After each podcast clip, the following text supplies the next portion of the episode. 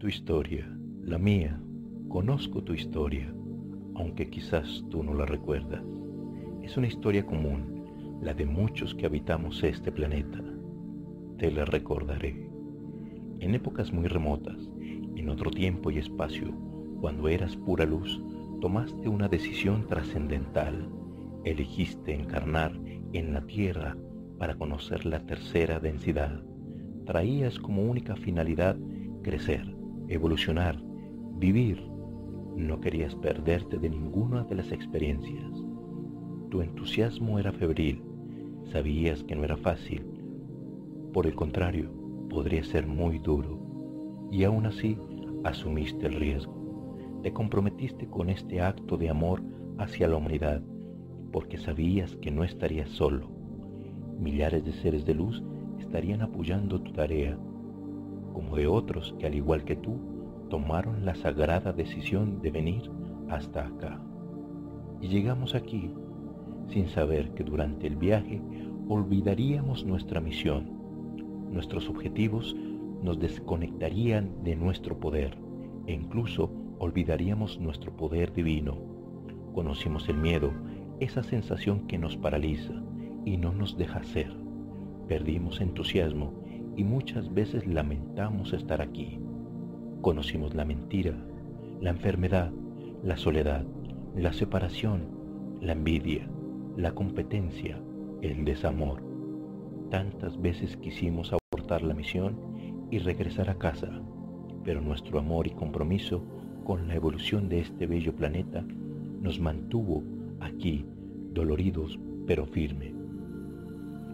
A mitad de camino Justo cuando creíamos que las fuerzas se acabarían, descubrimos el secreto mejor guardado para los humanos, la razón del por qué se pierden en el camino. Ese secreto es que todo, absolutamente todo, lo que necesitamos para vivir y crecer está dentro de nosotros.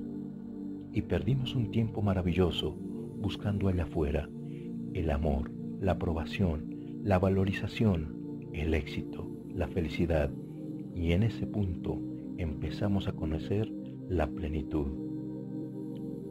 Amarnos nos volvió poderosos porque vivir en estado de amor es lo que permite que avancemos en los giros de la espiral evolutiva. Vivir en división hace que hagamos enteros círculos porque no podemos sintonizar con frecuencias más elevadas, quedándose atrapados, girando una y otra vez en el mismo giro de la vida. Y la vida se vuelve aburrida, dura, dolorosa, vacía. Pero el amor nos salvó. Volvimos a ser nosotros, recuperamos la identidad. A ratos el alma nos susurraba la misión, pero aún así, sin tener claro a qué habíamos venido, seguimos trabajando, enseñando, compartiendo y disfrutando de este viaje que ya se había tornado muy placentero. El miedo fue alejándose hasta más ya no saber de él. Recobramos la confianza, la autoestima y la alegría, inundando nuestros corazones. Nos volvimos perceptivos, sensibles a lo que sucedía dentro y fuera de nosotros.